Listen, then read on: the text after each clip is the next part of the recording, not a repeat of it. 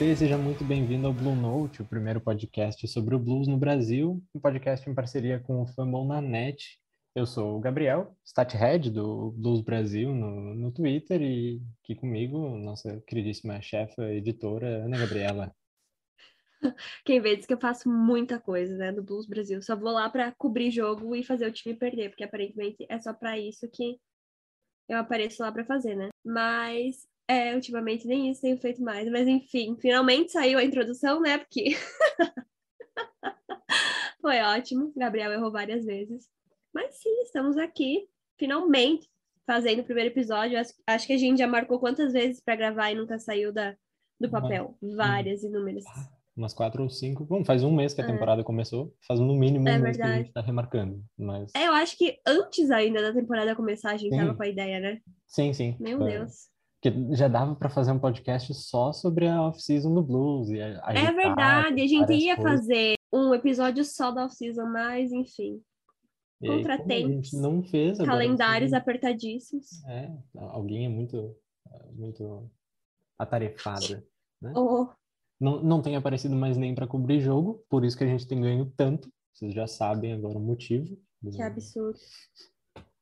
Ah, é. Não, mas é, ainda assim faz muita coisa, né? Todas as artes maravilhosas criadas pela senhorita. Não, na verdade, nem fiz muito, eu só fiz o template e você vai alterando, então tranquilo.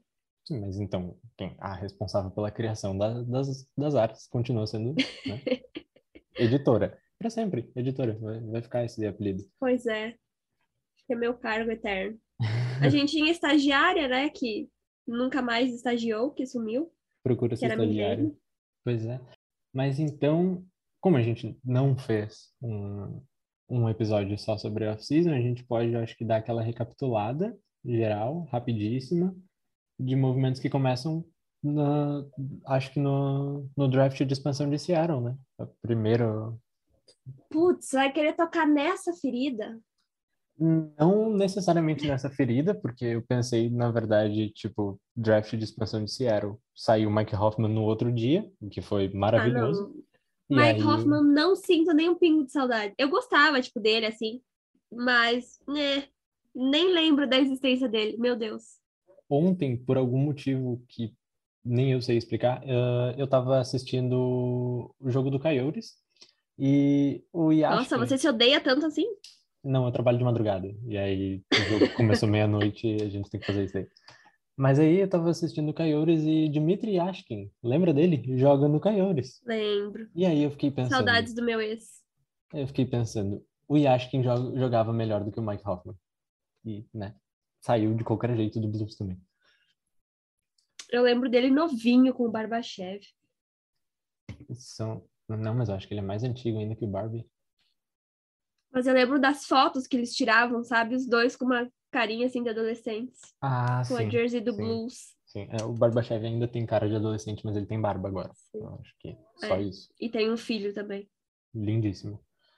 Mas, mas é, é, aí tem, claro, a ferida. Jaden Schwartz virando free agency junto com o Mike Hoffman. Né? Claro, o Hoffman foi para o Canadian, o Schwartz está no Kraken. Nosso queridíssimo Vince Dunn com também com o Kraken. Inclusive, eu vou aproveitar e já vou perguntar logo de cara. Saudades, Vince Dunn? Não. Não? Olha... cara, olha, eu vou falar um negócio pra você. Tipo, eu gostava muito do Dan. Do Pietrangelo eu também gostava muito, mas eu acho que esses jogadores têm um ciclo nos times, uhum. entendeu? E eu acho que o ciclo foi completo. Então, eu tô... Veja bem, eu reclamo muito, mas eu estou feliz com o Blues de agora, entendeu? E o Pietrangelo é um baita defensor, mas eu não tenho saudade dele no Blues, entendeu? Eu também tipo, não. Ok, pra mim, beleza, ótimo, foi embora. Sofri no começo, sim, chorei, talvez um pouquinho, algumas lágrimas, mas já superei, entendeu? Não sinto falta do Pietrangelo. Gosto dele, gosto. Não gosto do time que ele joga? Não. Mas aí também tem o negócio que eu não gosto de nenhum time, basicamente, né? É. Então, assim. sou hater de todos talvez. Mas é. eu não sinto saudade deles. Eu, eu, também concordo com, com isso, eu sinto basicamente a mesma coisa. Eu, eu concordo bastante, na verdade, com o final de ciclo do Dan, porque talvez não fosse para ser um final de ciclo, mas ele não conseguiu assumir um papel maior na defesa temporada passada. Claro que, tipo, era complicado porque surgiu no, no meio do caos. Tipo assim, toma aqui a tua oportunidade, minutos de top 4, de repente o melhor par defensivo e ele não conseguiu, não, não sei se pressão, se muita desorganização daquela defesa, muito jogador novo, um sistema que, que sofreu bastante com e aí, se a gente for voltar, aí tem mais sofrimento, porque tem Petrangelo que saiu, aí tem o Gunnarsson que acaba saindo na temporada passada machucado, aí tem o nosso queridíssimo Jay Mister que aposenta, Edmundson trocado para o Habs, é muita gente que sai, né? Eu acho que. Sim, mas eu... tudo bem que o Edmundson saiu, porque aí nós temos quem? Nós temos quem? O maior bigodudo da liga, que teve um começo péssimo, mas que agora não, claro, ai, ai, com certeza. Maravilhoso. E para quem não sabe, o grande bigodudo é o Justin Fogg, obviamente. Não poderia Exato. ser outro. Mas, mas aí, tipo assim, eu, eu tinha esperança que o Dan conseguisse cumprir esse papel. Infelizmente não deu certo e tudo de bom e de melhor para ele em Seattle. Eu acho que tem tudo para. Continuo achando que tem tudo para ser um baita de um defensor. Não sei se top pair, mas tipo top 4 no mínimo ali ele ele dá pro gasto, ele é bem bom. E. Ele dá pro gasto. é, assim, tipo. Mas assim, sabe a questão do Dunk que eu acho? Lembra que não. É, foi na, na última temporada que ele jogou com o Blues, que ele tava para reassinar e o contrato dele foi anunciado, tipo, no último minuto do último dia da free agency. Sim. Então, assim, eu às vezes me pergunto, será que ele queria mesmo ficar com o Blues? Só que aí meio que talvez as propostas que vieram não foram tão boas assim, e aí assinaram no último ano já sabendo que talvez existisse a possibilidade de ele ir para o Kraken? Eu acho que não, porque ele era agente restrito, né? Ele era agente livre, mas ele era restrito. Ah, era verdade, e era aí, restrito. E aí tu tem o problema de que na off-season não tem long-term injury reserve. E aí o, o Tarasenko estava contando contra o cap, e aí não tinha cap para assinar o Dan. Foi a mesma coisa que aconteceu com o Hoffman, que vem com uhum. um contrato de tryout e aí acaba assinando no, no limite do limite ali também. Então, eu acho que teve um pouco a ver com isso. Claro, dizem que tinha essa questão do Dan querer uma, um, um papel maior na defesa, e aí por isso que, que eu fico meio sentido dele não ter conseguido, mas, igual tu falou, concordo na questão do ciclo terminado. Mas assim, né, complicado, porque aquela defesa, essa defesa dessa temporada já não tá aquelas coisas. Do ano passado tava muito pior, então assim, não, não era impossível se destacar entre o que a gente tinha ali. Exatamente. Ele que foi um pereba, culpa dele. é, até ontem o Armstrong deu uma, uma entrevista e atualizou várias coisas, e acho que mais à frente a gente fala disso. Uh, mas ele falou uma frase que eu gostei muito, uma, embora eu continue criticando o trabalho dele nessa questão, que ele disse que a defesa ela não está se saindo nem melhor nem pior do que o esperado, que ela está dentro do esperado. E eu fiquei pensando, óbvio, quando tu não mexe numa defesa que foi ruim, ela não vai ser nem melhor óbvio. nem pior. Ela vai ser exatamente a mesma coisa. Não, não tem muito o que. Claro, assim, Jake Wallman é uma grata surpresa para mim, mas uhum. eu, eu, só queria terminar ali essa questão do, do ciclo encerrado que eu concordo com o ciclo encerrado do Petrangelo, eu continuo gostando muito dele, a minha jersey do Blues é do Petro, tipo assim, vai ser sempre capitão da, da primeira Stanley, e para mim a 27 ainda pode ser aposentado e ele ainda merece uma taça. Uma taça não, uma estátua lá na frente. Meu Deus do céu, o quê? Uma taça? Vamos com calma. não, uma estátua lá na frente, levantando a taça, porque aquela imagem é Sim. é muito icônica. Mas... Primeiro capitão ergueu o Stanley Cup Bulls, né? Exatamente. Tipo, essa parte da história nada vai apagar. Eu acho só Sim. que a saída dele foi muito conturbada e por isso que muita gente chegou a dizer, tipo assim, não, a 27 não merece aposentadoria, o Pedro não merece a idolatria que tem, não merece nada. E eu acho que merece sim. Mas a acho. saída foi conturbada de um jeito desnecessário, mas né, vai saber o que aconteceu na, nas reuniões, né? Nunca saberemos, na verdade, pois é, provavelmente, é, o que aconteceram nas reuniões para troca e tudo mais. E, mas aí, tá, terminando essa parte de, de Kraken, aí, né, Dan e, e Schwartz lá, Mike Hoffman sai como free agent e vai pro, pro Canadian, Gunnarsson se aposenta, tem mais alguma, acho que daí só Na o... defesa? Só o Blaise, né? Não, mas eu digo assim no geral. Ah, não, no geral, é, sim. Que aí vem um movimento incrível, maravilhoso, genial. Armstrong roubando mais um time, né? dessa vez New York Rangers, queridíssimo. Blair e uma escolha de terceiro round por Pavel Botnevich. Não é hum. assim o nome dele. É Blutnevich. Ah, muito bom. Desculpa. Eu pensei, eu pensei, que ia ser corrigido na. Não, eu não falo russo, não falo russo. É, é, ah, eu, eu, sempre fico na dúvida, na verdade. Eu, eu falo Butnevich, mas a transmissão sempre fala Butnevich, e eu não sei se eu é falo questão Butnevich, do... eu acho, mas eu não sei. Eu não sei se é questão do Realmente sotaque americano ou se é... Hum, pode né? ser, pode ser. Muito possível que seja, né? É, exato. E aí, essa troca, que eu achei genial, e o Butch, inclusive. Muito. Aliás, eu já falei isso em algum lugar, eu falo em tantos lugares que eu não sei nem falei, que o Doug Armstrong, ele é muito subestimado, né? Eu acho que. Mais, mais ou Tudo menos. bem, que a gente é é suspeito para falar, mas ele faz umas coisas assim que são muito espertinhas e que as pessoas não falam muito sobre. Inclusive, eu acho que isso é uma coisa com o blues também o Blues faz umas coisas, tem uns jogadores que quebram alguns recordes, por exemplo, o Perron na temporada passada fez muitos gols, ficou, acho que tipo. Ele teve a média é... de mais de um gol por, por, de mais de um ponto é... por jogo. E sei lá, ninguém fala nada, sabe? E aí eu fico um pouco incomodada, mas tudo bem. É, é, é um mercado É bom um que as pessoas não, é, então não descubram o Perron e não queiram levá-lo embora. Então tá perfeito. É, tem, tem um pouco dessa questão do mercado pequeno. Se a gente der uma olhada no Cardinals na, na, na MLB, acontece o mesmo. Assim, o Cardinals é completamente subestimado. Completamente não, né? Porque ninguém é campeão 11 vezes e depois subestimado. Mas uh, acaba muitas vezes sendo subestimado, muitas vezes sendo ignorado e aí... Mas mas é, tem esse fator bom, que é o fator surpresa, né? Então, tipo, ah, 2019, nossa, ninguém esperava o Blues. Mas se tu olha de janeiro a abril, eu, eu cheguei a falar isso no Twitter ontem, se tu olha de, de janeiro a abril, só a temporada regular, o Blues pontuou tanto quanto o Bruins e quanto o Canes. Então, chegar Sim. nos playoffs e fazer estrago era esperado. Vinha de um momento muito bom. Mas o pessoal ignora o mercado pequeno e, e é bom. Uh... É ótimo, maravilhoso. Continuem assim. E aí, continuando a off-season, a gente tem a chegada de Brandon Saad num contrato de. Me esqueci, 4 anos, 5 milhões?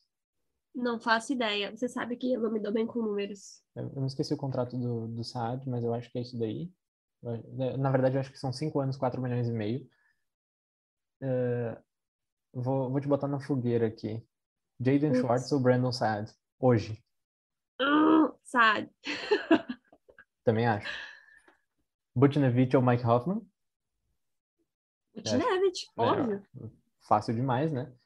Eu acho que, que dá pra gente dizer que, que os movimentos do Armstrong foram muito bons para melhorar. Você estava falando do Saad, ele fica até 2025, 26 por 4 milhões e meio. É, são 5 anos, 4 milhões e meio, né? Eu sei. O uhum. contrato do, do Schwartz, eu acho que era 5 milhões e meio, 6 milhões, não me lembro. 6.2, eu acho. Não, não, ah, não me lembro mesmo. E... Eu sou muito ruim com isso. é, Por tô... isso que você é o start head da página. É, eu, eu até abri o Cap Friendly aqui, mas, mas é, Schwartz eu acho que é um pouquinho mais novo do que o do que o o Saad, mas mesmo assim também não eu acho que foi uma movimentação bem boa que o Schwartz não ia assinar tão baixo e não entregava tanto, né? Até bizarro como o Saad, mesmo sendo um recém-chegado, saiu por Covid nesse início de temporada e, e, e, a falta dele foi sentida, né? Então é, uhum. é, mostra mais, aí mais um movimento bom do Armstrong e aí para fechar as chegadas a gente tem James Neal, The Real Deal, 750 mil um ano, contrato mínimo da liga, não dói, não machuca o cap de maneira nenhuma. O que machuca o Cap é ter um contrato horroroso tipo do Clifford. Uh... Ah, dor, lágrimas de sofrimento. Mas e aí, o que que tu tá achando do do Neil? Cara, eu, eu assim, eu tô gostando. Sabe? Eu acho que tá funcionando bem. Mas não sei. Você, você que tá assistindo mais aos jogos, porque eu ando dormindo meio cedo. É, eu, eu assisti. Foram 11 jogos, eu assisti 10 jogos em um terço do jogo contra o Kings. Foi basicamente todos.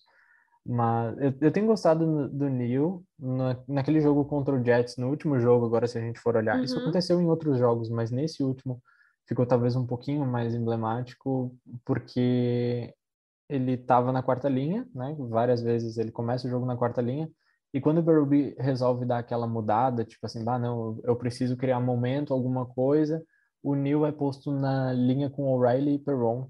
E eu até quando o Neil assinou, na verdade antes, quando ele estava jogando a pré-temporada, eu cheguei a mandar uma mensagem para ti, eu acho que isso no Twitter também. Eu queria ver essa linha o tempo inteiro junto. Porque o Neil jogou muito bem com o Perron quando eles jogaram em Vegas, em 2017 e 18 e, e para criar momento, o Berube acaba sempre usando essa linha, porque, né, tipo, por mais que seja velho, por mais que não seja mais tão eficiente quanto antes, o James Neal ainda agrega muito ao time, né? É, Sim. É, isso daí é, é inegável. Então eu tenho, tenho gostado bastante, né? Igual eu falei, 750 mil é um contrato que não, não machuca em nada o salary cap. Sim. Diferentemente do Clifford.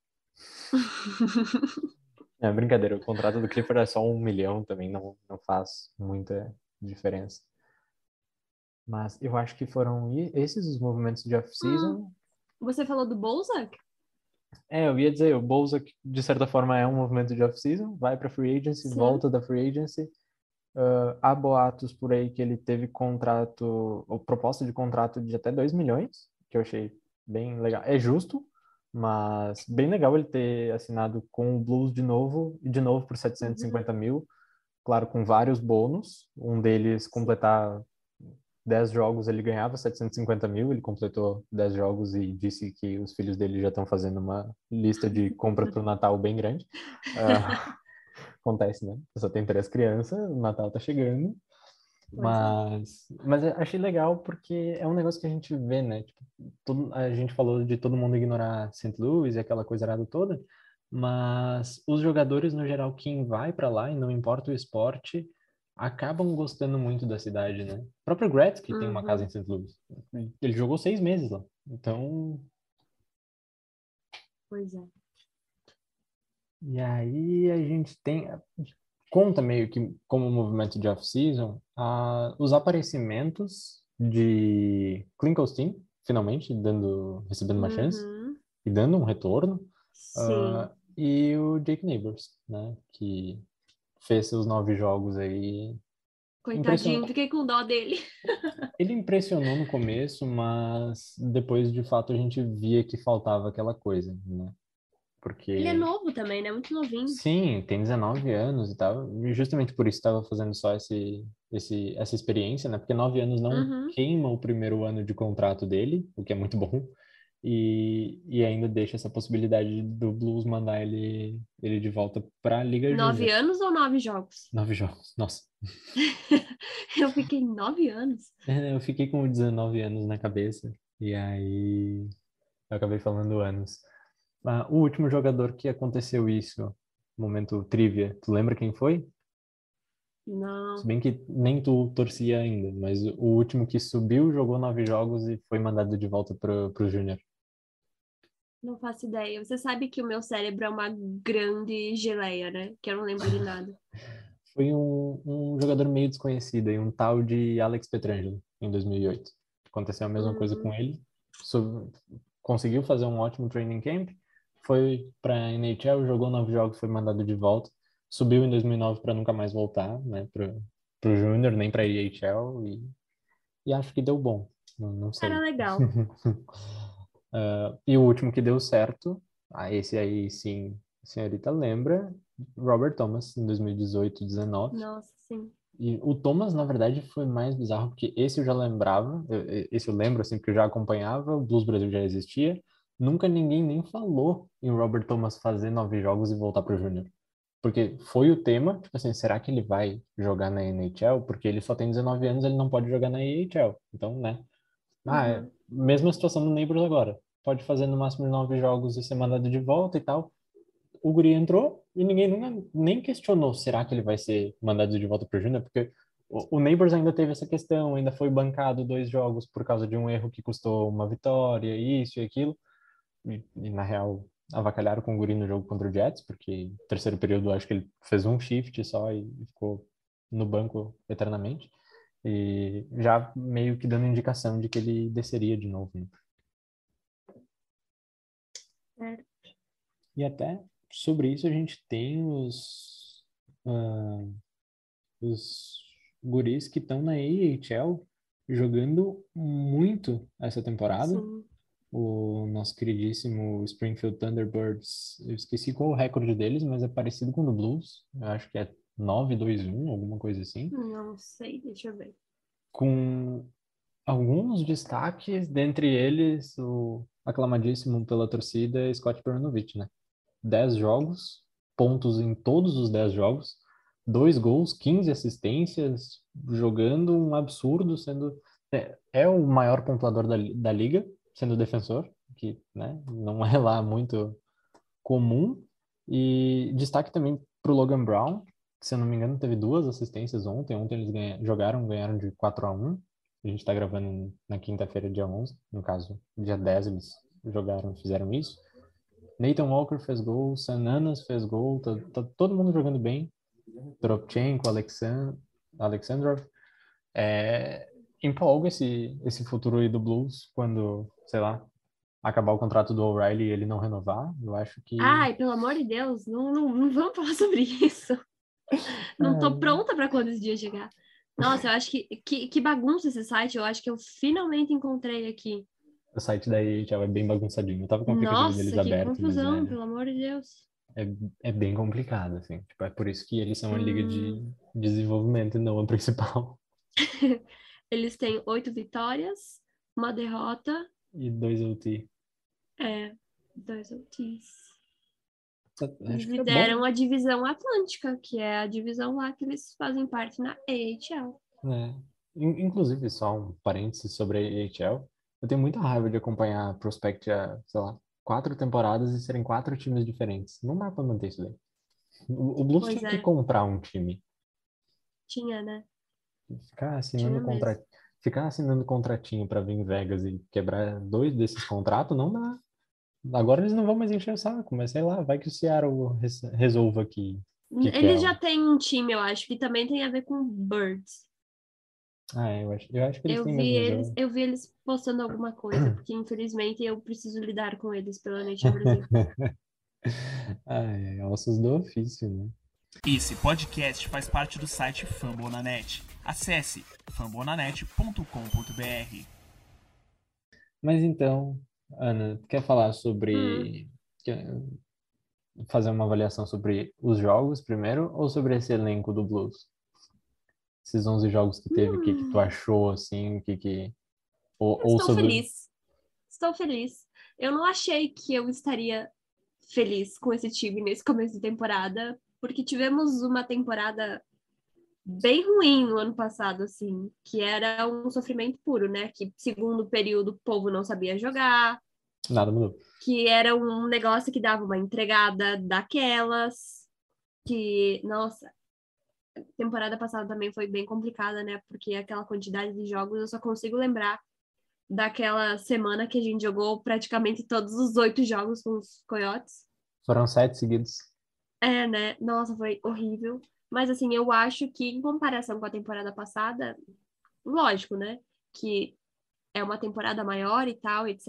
Mas até aqui estou contente. Eu acho que. Ah, tudo bem. Você vai falar que talvez esteja pegando no pé dele? Mas eu não tô. Do Binnington, assim, ontem. Foi ontem o jogo? Não, contra o Jets foi terça. Terça? Que de hoje? Quinta? É. Quinta. Que ali eu acho que ele teve o melhor jogo da temporada, né? Ali foi o melhor jogo do Binnington desde, desde 2019. Jogo 7? jogo 7 contra o Bruce. É que o jogo 7, todo mundo fala, nossa, que atuação do Binnington. Ele não fez nada. Ele, tá, ele, fa, ele faz aquela defesa não, ele fez, mega sim, icônica. Não, calma, calma. Ele faz aquela defesa mega icônica, mas não foi um jogo que, tipo assim, ele foi exigido tanto. Muito. Tinha uma defesa. No, o, ok, o Bruce uh, chutou demais e tudo mais, mas tinha uma defesa. Não eram chutes de qualidade que chegavam até ele e ele precisava fazer milagres. Ele fez um que ficou eternizado e que inclusive é quase no contra-ataque, é um ou dois minutos depois, tem o gol da verdadeira linha perfeita Schwartz, Shen, Tarasenko, que faz o 3 a 0 e praticamente liquida a partida, embora a gente... Né, Nossa, sabe uma coisa muito doida desse jogo? O Zach Sanford fez gol. Zach Sanford faz o quarto gol. Ai, ai. Assistência do Perron, se não me engano. Acho que foi. Mas, uh, mas, mas sim, eu, eu concordo, assim, é, é o, o, melhor jogo dele desde então. Mas prossiga. Eu, eu acho que o meu... Eu, eu não odeio o então vamos deixar claro. Eu só não gosto muito dele. Mas a questão não é nem porque... Rebotes, eu acho que ele dá muito rebote. E, eu, assim, para mim tem uma linha muito tênue entre você ser confiante e você ser... Arrogante. Isso, obrigada, era essa palavra que eu estava buscando nos, nos primórdios da minha cabeça. E eu acho que às vezes ele ultrapassa isso e não fica legal, entendeu? Sim. Esse negócio de querer caçar a briguinha, mas ao mesmo tempo que ele vai, tudo bem, eu entendo que ele é goleiro, que ele é meio protegido e tal, mas ao mesmo tempo que ele vai, ele meio que foge, sabe? Aí teve esses dias que ele quase deu com o taco na cara, na cabeça do, do Cadre. Não achei legal também, então isso me irrita muito. Mas a questão é goleirística dele. Ah, tudo bem, eu sei, eu não gosto muito dele por causa da questão do folk, mas assim, não é legal, entendeu? O cara não, tava ali certeza, conversando não... na boa. Mas então é não que... pega bem. É, é, que aquele lance ali, ele foi um lance complicado, foi um lance estranho. Não querendo defender o Binnington, mas no calor do jogo eu meio que entendo. Porque ah, o jogo tá parado, aí o Cadre vai para cima, daqui a pouco ele tá chutando o puck para dentro da rede, não sei mais o que, estressa. Mas, ao mesmo tempo, tipo, aquela balançada no, no taco perto da cabeça do, do, do Cadre não foi legal, mas ao mesmo tempo passa o quê? Meio metro. E podia dar uma né? merda né? também, né? Mas, mas passa longe. É bem calculado. É só um tipo assim, oh, é, né? Mas é bem calculado, porque ele é um grande babacão, entendeu? Não, não importa sendo, que você diga, eu nunca vou gostar do Victor. Continua sendo um movimento imaturo, mas, mas Sim, tipo assim, é, é mais. E é o Billington. É, mas, mas aí Ai, ele tá jogando demais. E não, é, e não é só aquela, coisa. é, não é só aquela partida contra o Jets. eu tenho que concordar, entendeu? Isso que me deixa muito chateado. Mas a questão maior dele, para mim, são os rebotes. De resto, eu acho ele ok sim, até. Sim, mas aí é que tá, ele tá cuidando bastante dos rebotes até. Até temporada. que enfim, né? Foi o, né? É demorou, obrigação dele. Demorou. Porque, Só umas uh, três temporadas.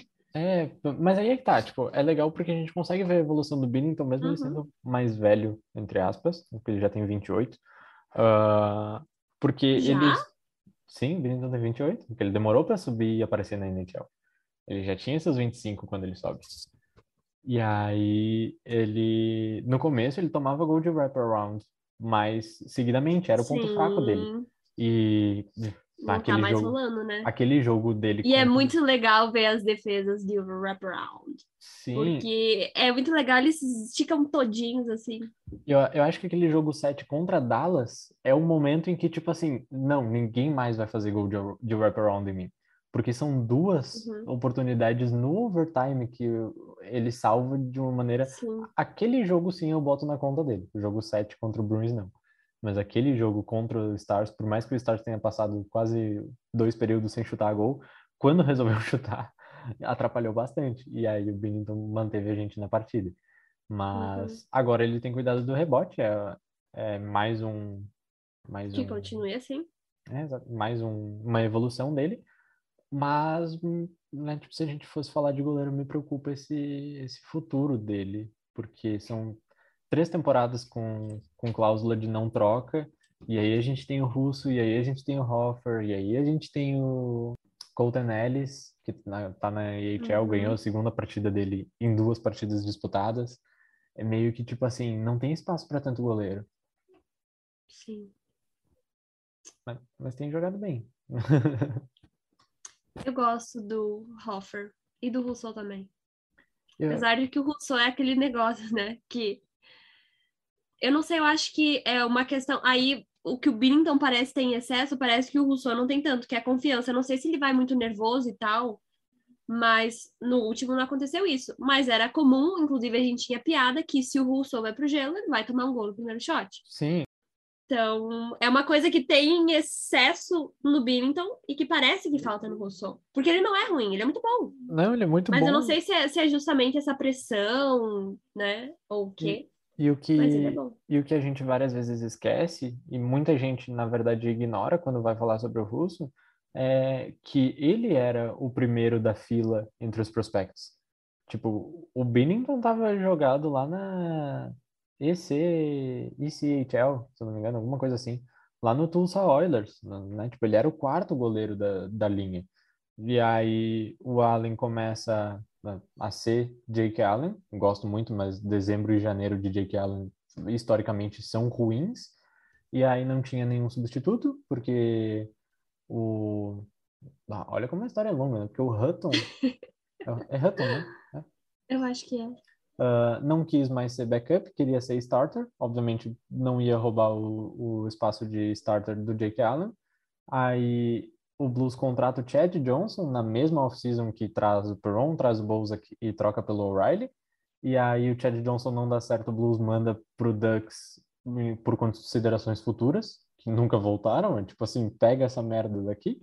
Ah, e aí fica naquela, tipo assim, sobe o Fitzpatrick, desce o Fitzpatrick, sobe o Binnington, desce o Binnington, sobe o Fitzpatrick, porque o Russo estava machucado. E se o Russo Uhum. não tivesse machucado, subia ele, revezava com o Binnington, e a- com o Binnington não com o Allen, e a gente não sabe, o Binnington podia nunca chegar na NHL, a gente podia nunca ser campeão, ou podia ser campeão e ter o Russo hoje como starter, jamais saberemos.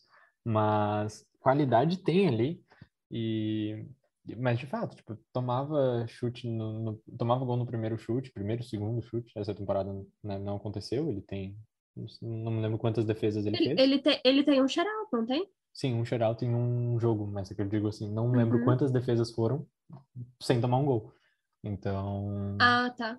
então é muito bom. E eu até cheguei a brincar, né, sobre isso. Quando o Hoffer entra para fazer a estreia dele e ele defende o primeiro chute, eu, né, eu botei no Blues Brasil, eu brinquei já é uma estreia melhor do que o Russo, por ele não ter tomado gol no, no primeiro chute. Mas já Sim. era uma estreia melhor do que a do Russo, simplesmente porque ele não entrou num jogo que estava 5 a 0 para o adversário com o Binnington Uhum. tendo uma noite horrível. Então já Sim. já é uma melhora. Mas saindo do, do assunto goleiros, a gente tem a nossa queridíssima defesa. Eu, tentei não rir, mas não deu. Ai, ai. De falar dessa defesa. Quem, quem é o culpado por essa defesa ser ruim? Alguma coisa surpreende na defesa? Alguma coisa chama atenção positivamente, além do Big Guard de Justin Falk? Cara, não sei. Eu acho que, assim, um grande destaque não temos. Eu acho que Colton Parayko. Tá É, saudável. eu, eu ia falar. É, jogando pra isso sim, caramba. temos o Parayko. Espero que a minha voz não morra, peraí. Tá com uma Parayko. média de 25 minutos e 15 de gelo por jogo. Pois é. O segundo é o Falk com 23 e 23, o terceiro é o Scandella com 21 e 39. Então, mas, tipo assim, são dois minutos a mais que o Falk. Pois é. É, o que eu ia dizer que. Vamos lá. O primeiro gol contra o Jets foi um contra-ataque que começou com uma defesa do Parayko, né? Sim, tá. Eu fiquei pensando no, É. no, no primeiro Não, gol não. sofrido, mas não tá falando do primeiro Não, gol feito. O Sim. primeiro gol feito. É, é, o Parayko defende, passa pro Kairu, que passa pro Butnevich, e aí abrimos o placar. Aí, Então, é assim, eu gosto muito do Parayko. Gosto muito do Parayko. também. Acho que, ah, inclusive, o, o contrato do Parayko é mais um- uma coisa da, da off-season Uhum, e é um assalto, completamente. O, Sim. o, o Kaique falou esses dias no Icecast e eu concordo completamente, porque o contrato do Parayko é exatamente o mesmo contrato do Falk e é exatamente o mesmo contrato do Krug. Só que quando o Petrangelo saiu, quando foi tomada a decisão de, tipo assim, não vamos mover mundos e fundos para manter Alex Petrangelo, o, o, o, isso foi uma coisa que o Armstrong mesmo falou, né? Que ele conversou com o Parayko e perguntou, cara, tu tá pronto para ser o xerifão da defesa, digamos assim, né? Traduzindo para o bom português. E o Parayko disse que sim, que ele tava ali pelo desafio.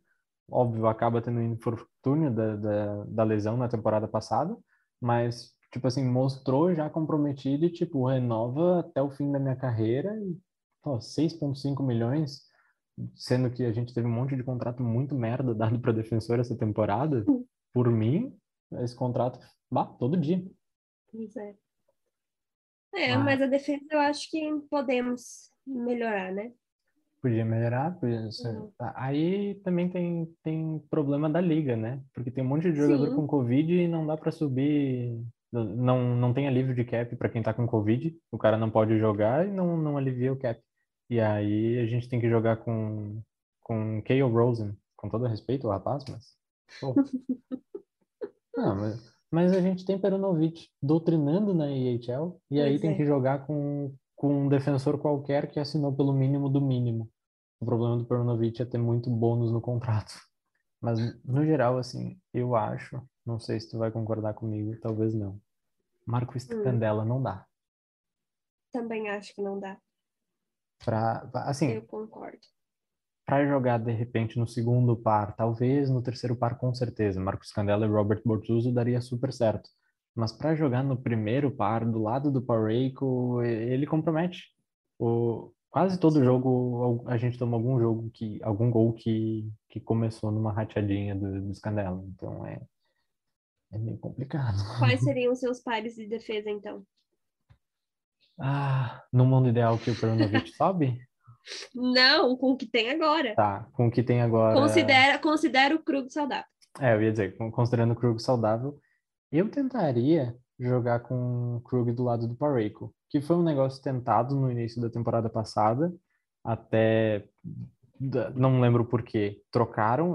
Falk e Krug também dá muito certo, mas eu tentaria porque o Parreiko é aquela coisa tipo super defensivo, quase cravado na defesa, e o Krug é aquele tipo assim, eu sou defensor? Como assim? Não sabia.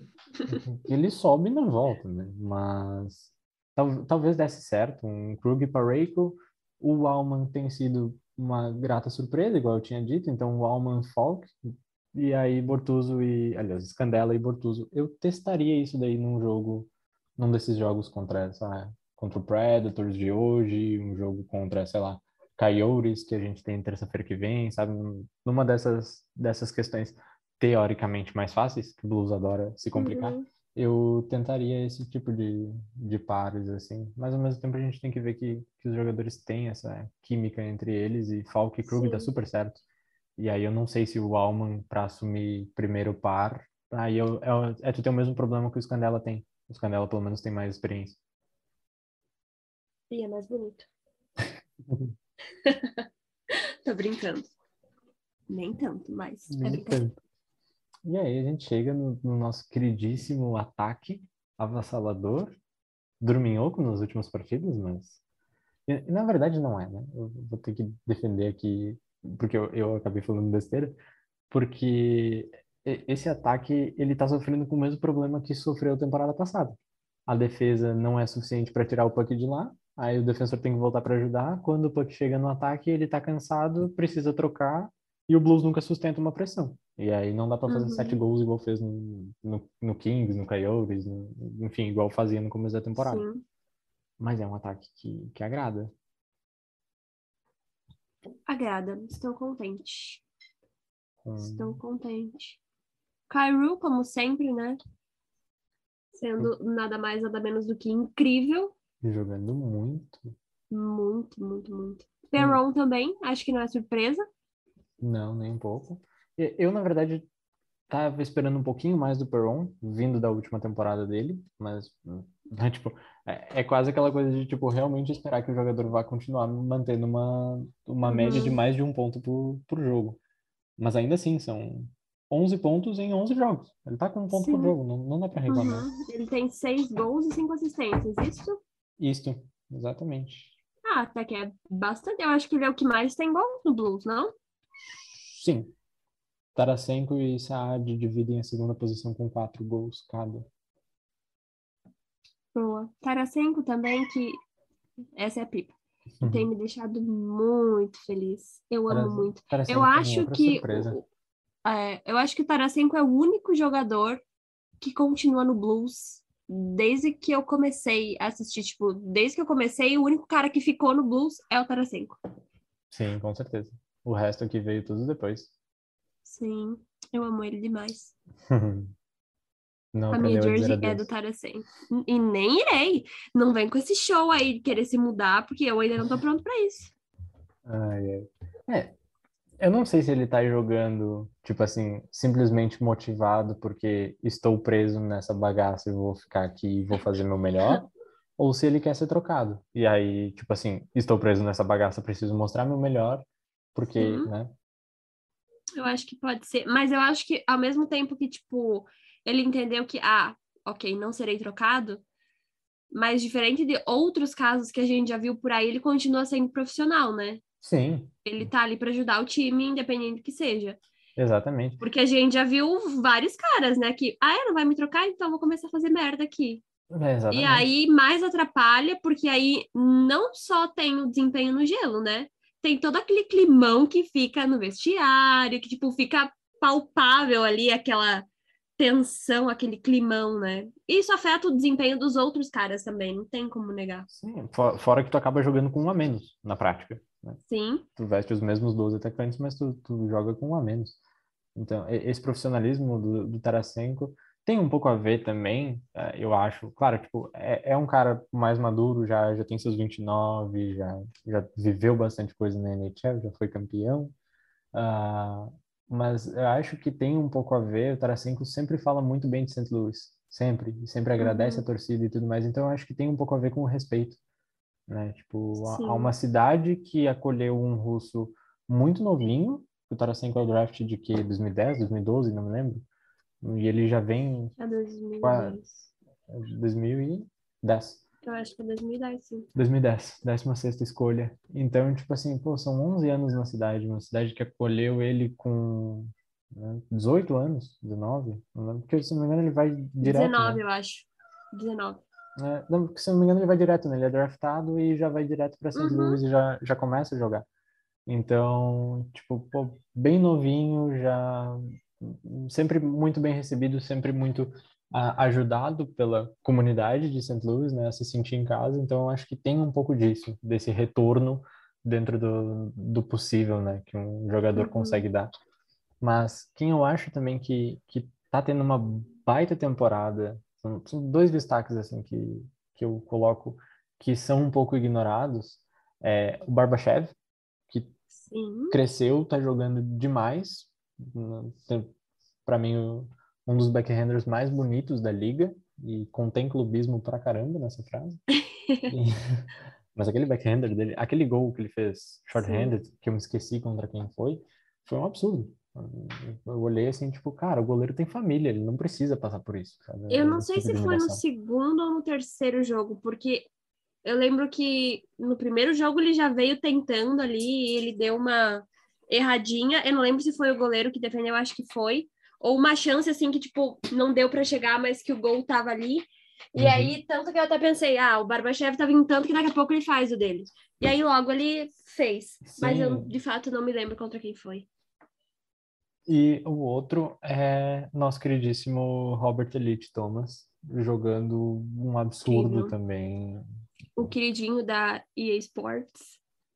O queridinho Qualquer- da, da qualquer- EA Sports, mas o... Qualquer, é, qualquer Qual- postagem que você vá, que tem o Robert Thomas, a Sports vai estar lá. Robert, ele Thomas! Eu tô sempre, sim, é isso mesmo. Incrível. Pena que eles não, não fizeram ele bom no jogo, mas tudo bem.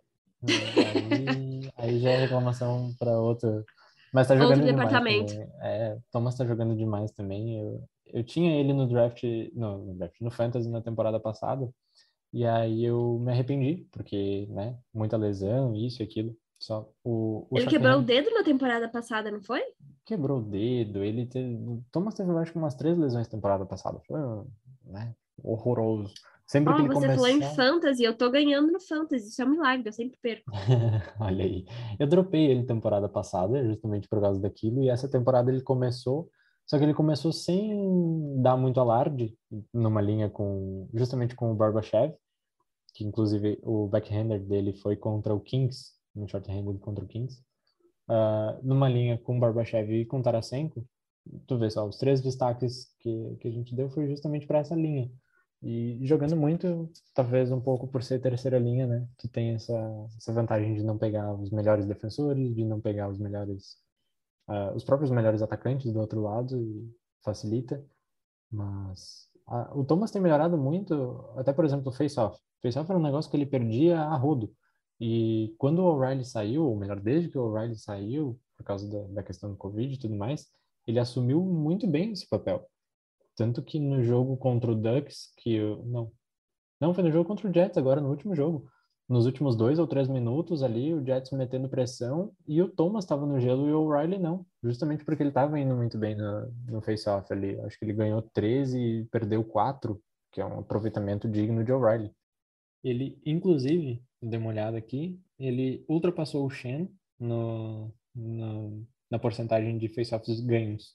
O O'Reilly tem aquela média absurda dele de 63%, que é uma das melhores da liga, e aí, Thomas com 53 e Shen com 52. Então, né?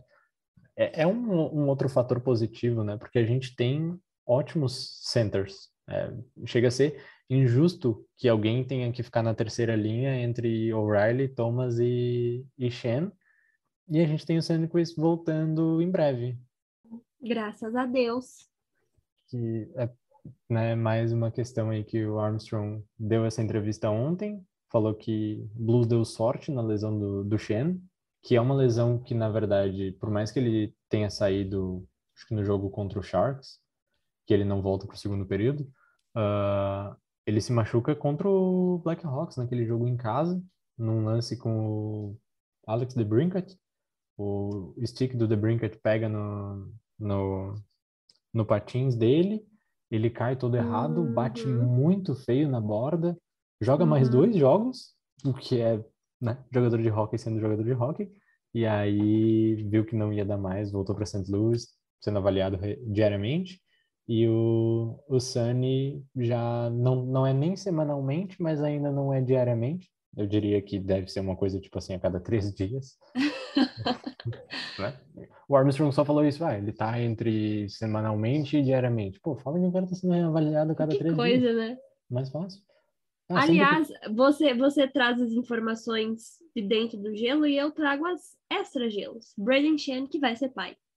É isso. Vai, é esse o meu mesmo? comentário. Ah, não sei. Eu, ah, eu insider, estou falando que sim.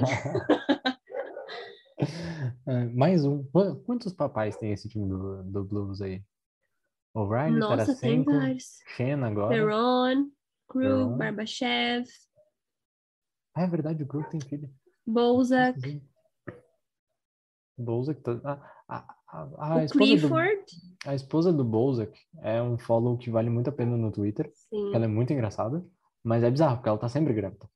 Desde que, ela, desde que o Se mudou para St. Louis, Louis, ela tá sempre grávida. Eles estão grávidos. Eu tinha visto umas fotos do O'Reilly com a esposa e o filhinho que eles já têm, que é o Jameson. E ela estava grávida na foto. Só que eu acho que essa foto é eu não lembro de quando é. É antiga. Eu Só que eu nunca vi a criancinha nova. Porque nenhum deles tem alguma rede social pública, né? Ela tem, só que é fechada. E o O'Reilly eu acho que não tem. Ou seja, ela e não aí, tem uma rede social pública. Vi... e aí esses dias as WAGs, elas foram para Chicago, tipo, eles estavam viajando para outro lugar, o time elas foram para Chicago, acho que para ter um fim de semana das mulheres. Uhum. E apareceu a mulher do O'Reilly, mas ela já não estava mais grávida e Nunca nem vi sinal da criança. Mas é engraçado que, tipo, nem nas redes do Blues eu nunca vi, porque quando nasce um bebê, eles sempre parabenizam, né? E eu Exatamente. Pois é, aí a gente teme pelo pior. Pois é, fiquei pensando nisso. Porque eu mas... acho, não tenho certeza, mas eu acho que, que era meio parelho com, a, com o filho do Barbachev, não? Eu não me lembro. Não sei, a, a quarentena foi tão longa, principalmente sem jogo. Eu, adoro que a gente tá realmente debatendo a questão das crianças. Pois então, mas é assuntos gerais. Faz, faz parte. Certeza. Um jogador ele precisa estar tá feliz para ele jogar bem. Daqui a pouco, daqui a uma hora, tá bom que quem for ouvir isso daqui vai ouvir depois do jogo, mas vai ter a chance de ouvir a gente falando besteira ou não sobre o pré-jogo do Predators. Uh... Hum. Lineup projetado. Eu tava com ele aberto aqui, eu fechei porque eu sou meio idiota, aparentemente. É, lineup projetado. Saad, O'Reilly, Perron. Barbachev, Thomas Tarasenko, de volta juntos. Kairu, Bozak, Butinovic. Jogaram muito bem no último jogo. Neil, Joshua e Clint Costin. Aí a defesa, entre aspas. Scandella Parreiko. entre aspas. Walman Falk. Rosen e Bortuzzo. Billington é o goleiro.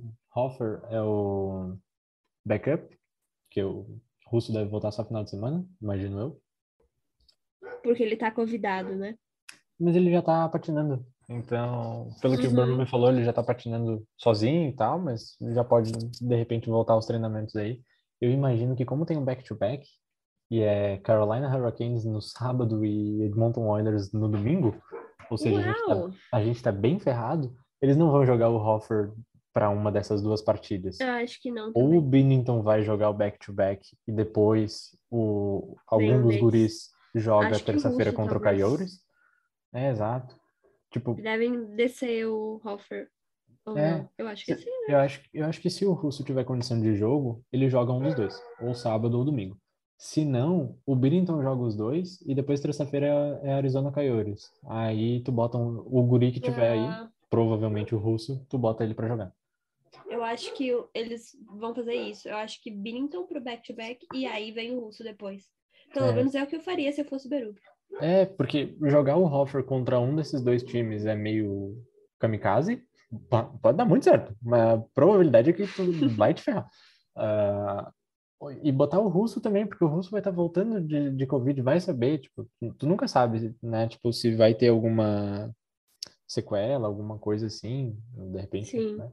Fica com aquele montoeira de equipamento pesado em cima de ti e de repente não consegue respirar, porque né, uma doença respiratória pode te afetar. É, você notou que o O'Reilly, quando voltou, ele deu uma entrevista, ele ainda tava, tipo, meio fanhozinho, assim, com aquela voz de gripe? Sim, e depois no próprio então, jogo contra o, no, próximo, no próprio jogo contra o Ducks, ele várias vezes, assim, tu via ele um pouco mais ofegante do que o normal. Então, pois é, né? É, é tenso. Porque como ele ficou os, o mínimo ali de 10 dias fora, o, o, protocolo indica que 10 dias fora é sintomático. Então, uhum. né, ele, ele passou por alguma coisa mesmo. Diferente uhum. do Perron nos playoffs passados, que estava sintomático. Mas e aí? Esse lineup, um Predators que vem surpreendendo. Eu assisti pois é. também. É. Assisti aquele jogo contra o Dallas Stars ontem. Eu assisti contra o Wild desses tempos. É, é, é um Predators que, que chama atenção, tá, tá surpreendendo. Porque, é, né, tipo assim, ah, a gente vai ser um rebuild agora. É, essa nova modalidade de rebuild, né? Um rebuild competitivo. Que foi o que o, o general manager deles falou. Já tá melhor do que o rebuild de, de Chicago, né? Que tentou ser competitivo e falhou miseravelmente. Tomara que, que piore. E, mas, ao mesmo tempo, né, back to back, porque jogaram ontem, tomaram uma pressão desgraçada do Stars, e, mas ganharam, ganharam de 4 a 2 Mas e aí? Será que o Blues aproveita esse back to back? Porque se, se entrar dormindo. sim. Se, se entrar dormindo igual entrou contra o Jets, é capaz de perder para um time que está jogando a segunda partida em 24 horas e que viajou de Dallas para St. Louis. Aí é tenso. A gente sabe, se tratando de blues, a gente sabe que. Que é bastante Pode possível, acontecer. claro. Não é o ideal, mas acontece muito. Ai, ai, ai. Uh, o que me deixa um pouco mais despreocupado, digamos assim, é que ontem Jussi Saros jogou, então hoje a gente tem David Rittich. É aquele que era do Flames? Cara, eu não sei. Eu, eu acho que sim. Mas será que vai ser ele? Porque um jogo que eu assisti foi o Ingram, que eu acho que é um rookie. E ele jogou muito. Sim, é, não, eu, eu abri então, não aqui sei. o, o lineup projetado ser... tá dando retweet mesmo. Ah, bom, menos mal. menos mal, porque senão. Fala menos mal, aí. Não, menos mal porque assim. Menos mal porque, né? O, o pessoal vai ouvir depois do resultado do jogo, vamos tentar não salvar aqui. Porque o Rittich, pelo menos, tem é, experiência de NHL. Tomar um shutout para um goleiro rookie num back-to-back do, do, do, Predators não seria legal. Ai, ai, é. Não seria. Mas talvez coisas que só St. Louis Blues poderia nos proporcionar. É, não, com certeza. É, sobre Nashville Predators, saudades de jogar contra eles? De assistir um jogo contra eles, no caso? Não, não gosto dos Predators. Exatamente. Eu também não, mas assim, a gente passou Hum. uma temporada que a gente tinha Kings, Ducks, Sharks, Ave- Avs, Yotes, Wild e Vegas como adversários. Isso. Eu tô com saudade de odiar Dallas, eu tô com saudade de odiar Nashville, tava com saudade de odiar Chicago, eu tava com saudade de ver jogo contra o Jets, eu não consigo odiar o Winnipeg, porque coitado, não é uma cidade minúscula, não, não precisa de ódio. E é, é um timezinho legal o do Jets, é aquela coisa tipo, sei lá, é ok, não, não enche o saco, não é uma rivalidade gigantesca, alguma coisa assim, não é diferente É, desses- tipo, assim, eu acho que se eu tivesse que ranquear os rivais que eu mais odeio, seria Blackhawks, obviamente, aí Stars e aí o Predators. É, eu acho que eu também Eu odeio eles, mas, mas não é um ódio assim, sabe, que contagia todo o meu ser. o Stars é? O Stars, sim. Ah, eu, eu também. Não mas gosto do feio do Seguin. Eu, eu só discordo de uma coisa desse, Que o Seguin é feio? desse ranking. Não, digo do ranking. O, eu coloco o Avalanche em terceiro. Odeio tanto assim o Avalanche. Tipo, eu obviamente não gosto deles. Mas eu acho que talvez. Hum, não sei. Claro, um pouco é ressentimento pela temporada passada, e não pela, pela Sim. varrida, mas pelos jogos de temporada regular mesmo. Mas eu colocaria como Chicago, Dallas, Avalanche, né? Colorado Avalanche, e aí sim Nashville Predators, mas ainda assim, Hum, tipo, pode ser. pelo menos é um rival que eu odeio, não é igual jogar contra o Wild, tipo, até porque o perfil do Wild é muito simpático, Eu gosto brasileiro. do Wild também. En- Então eu também a gente, gosto do menino Wild do Brasil. a gente acaba ficando também gosto do aquela- Kings Brasil. Exato, a gente acaba ficando aquela coisa, tipo assim, não dá pra odiar esse time, sabe? Sim, Por causa Aí- dos amigos. Exato. Então, o Wild é um, é um time simpático, o Jets é um time simpático. Coyotes eu não gosto nem um pouquinho, e eu detesto Ai, o fato dele não. estar na nossa divisão, mas é um rebuild, então, tipo assim, vai ganhar da gente, mas deixa eles pra lá. E tá faltando alguém na divisão, né? Ou era isso? Não, acho que era isso. Falando todos são sete adversários só, oito times. É Foi. estranho ter, ter sete adversários na divisão. Mas eu acho que, que para um primeiro episódio era isso, né? Eventualmente. Sim. Eu acho até que a gente falou mais do que eu tinha pensado que a gente falaria.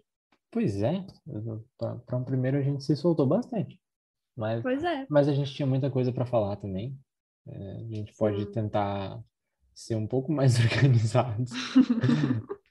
Marcar Quem sabe coisas. montar um roteirinho. Exato, e aí não aparecer aqui só uma vez por mês, né? Ah, é, sim. Isso também é uma coisa que precisamos melhorar. Exatamente, para ter uma. Porque, Constância. é, porque basicamente a gente não avaliou nenhum jogo. A gente jogou assim, tipo assim. Começo da temporada. Olha, tá surpreendente. Ninguém esperava ganhar oito Sim. jogos. Oito? Pois é. Oito. É oito? É oito? Oito vitórias, uma derrota e duas na prorrogação. Cobri todos. Não cobri nenhum. Por isso que tá assim. Quando é, Mas que, eu acho que continuarei, né? quando é que tu vai fazer a tua estreia? Ai, tô pensando. Tem que ser um jogo mais cedo. Vou, vou abrir o calendário.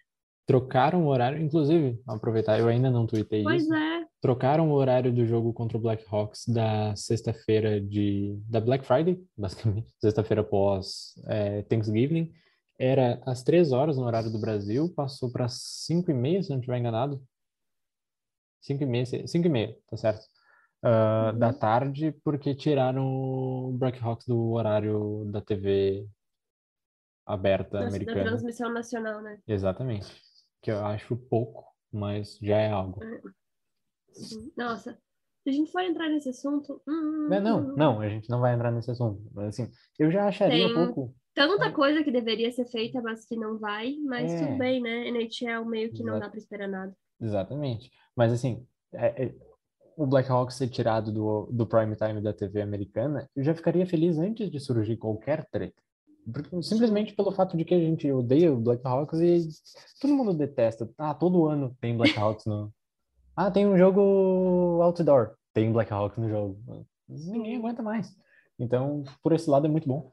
Vamos Embora. banir esse time fedido da liga. É. Aliás, Queria. Mais um, um daqueles daquelas daquelas estatísticas estranhas. O último gol que o Blues tomou pro, pro Blackhawks foi o Saad que fez. Sério? Sério. Foi Uau. num jogo que tu vai lembrar bem. Lembra um jogo que foi em fevereiro, no meio do carnaval? Tu tava sem internet, eu tava sem luz e a nossa Lembro. Milene estava bêbada no, no carnaval do Rio. Eu lembro disso. Foi, um, foi aquele 6 a 5 ou 5 a 4 não me lembro, o Binnington quis entregar até não poder mais. E naquele jogo o Saad fez o último gol do, do Blackhawks no Blues. Porque depois tem um jogo em Chicago, dia 8 de março, com aquela é, com a transmissão nacional também, totalmente feminina, muito legal.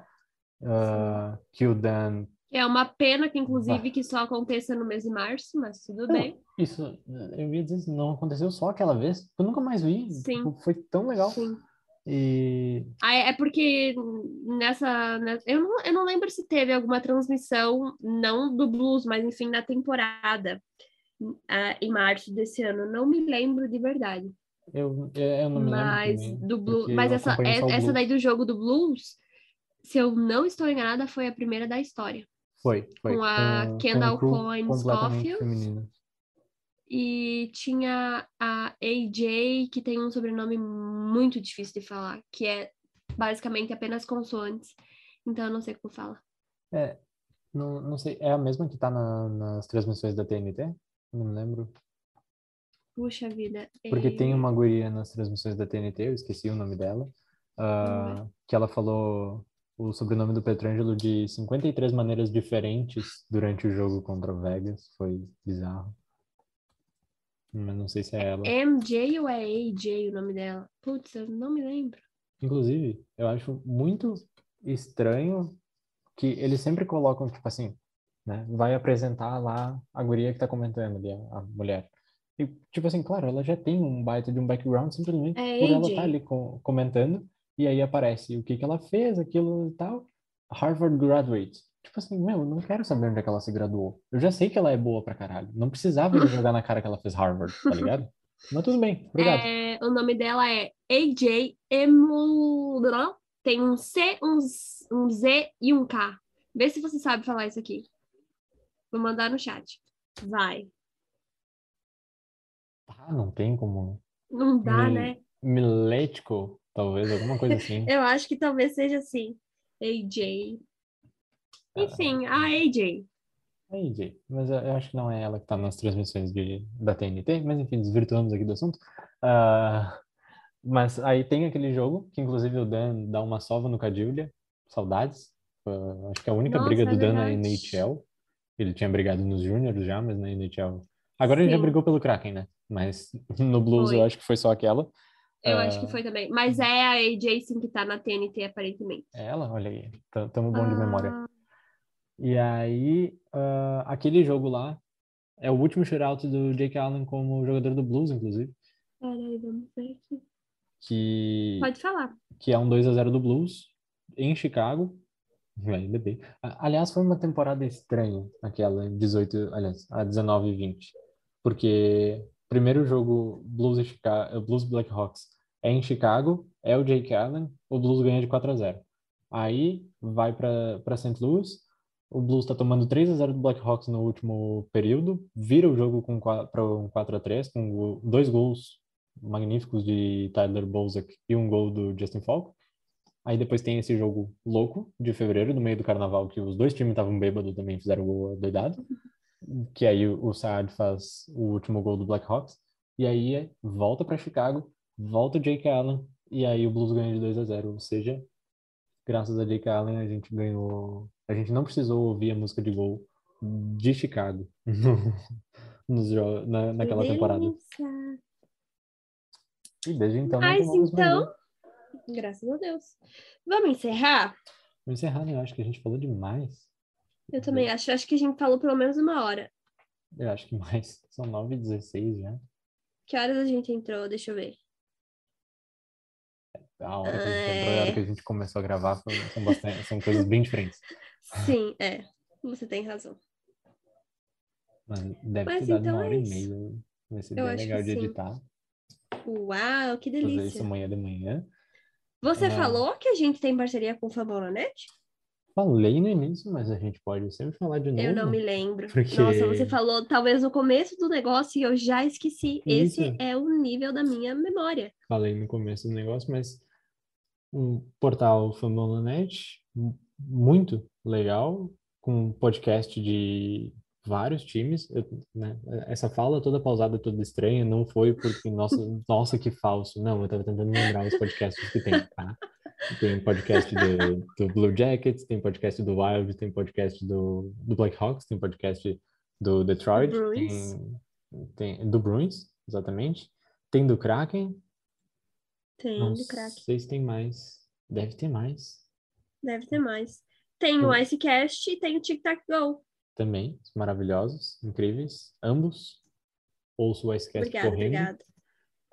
Bem legal, né? Quase morrendo ali, concordando E com ouve você. o DTG quando? Jogando videogame. Jogando, Jogando golfe. videogame. Aham. Olha só, tem, você falou do Dallas Stars? Tem Dallas Stars, tem do Islanders, tem do Penguins, que inclusive é do Kaique, meu chefe. E tem do Leafs também. Tem no claro. Sabe o que, que dá para fazer futuramente? Dá pra fazer. Uns dá chamar- crossovers. Claro, com certeza.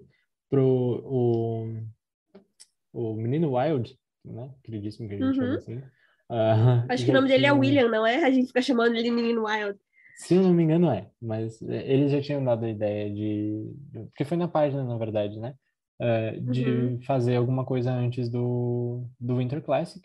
Afinal de contas, vai ser Blues e, e Wild. Dá pra fazer um crossover, dá pra fazer de repente um Sim. Spaces no Twitter, dá, dá pra fazer também. Dá para fazer os dois. Dá pra fazer os dois, e, e- mas dá pra gente ir chamando né, o pessoal.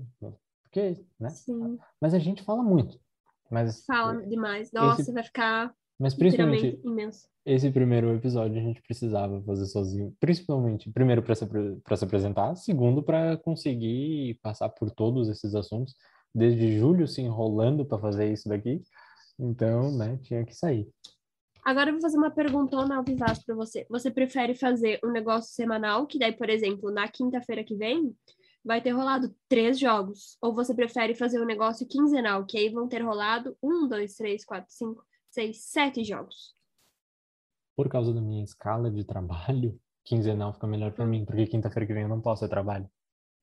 Beleza, então. Então, já setamos aqui que o Blue Note será quinzenal. Ou seja, É bom para eu sair, saber também, porque daí eu me organizo, entendeu? A gente já deixa nos calendários de cada um. Então, Uhum. Dia Se 25 tudo, de novembro. se tudo der certo, se ah, eu não me bater muito editando isso daqui, toda sexta-feira, aliás, sexta-feira sim, sexta-feira não, tem Blue Note. A próxima, antes do jogo Chique. contra o Blackhawks. Olha que legal. Nossa, que maravilha. E antes ou depois, vai saber que horas. o Blues Brasil. É, sigam o Blues Brasil no Twitter, que é arroba STL Blues Brasil. E sigam a gente também. Vou, vou, vou, vou fazer. É verdade, Brasil com Z. Vou fazer a minha propaganda e depois você faz a sua, se você quiser seguidores. Eu quero. Peraí. Já tô morrendo. Eu sou Anília K nas redes sociais. E sim, a minha foto é uma foto do Justin Falk. Ana Falk ela. Isso, né? Exatamente. É, Eu sou a maior entusiasta desse bigodudo.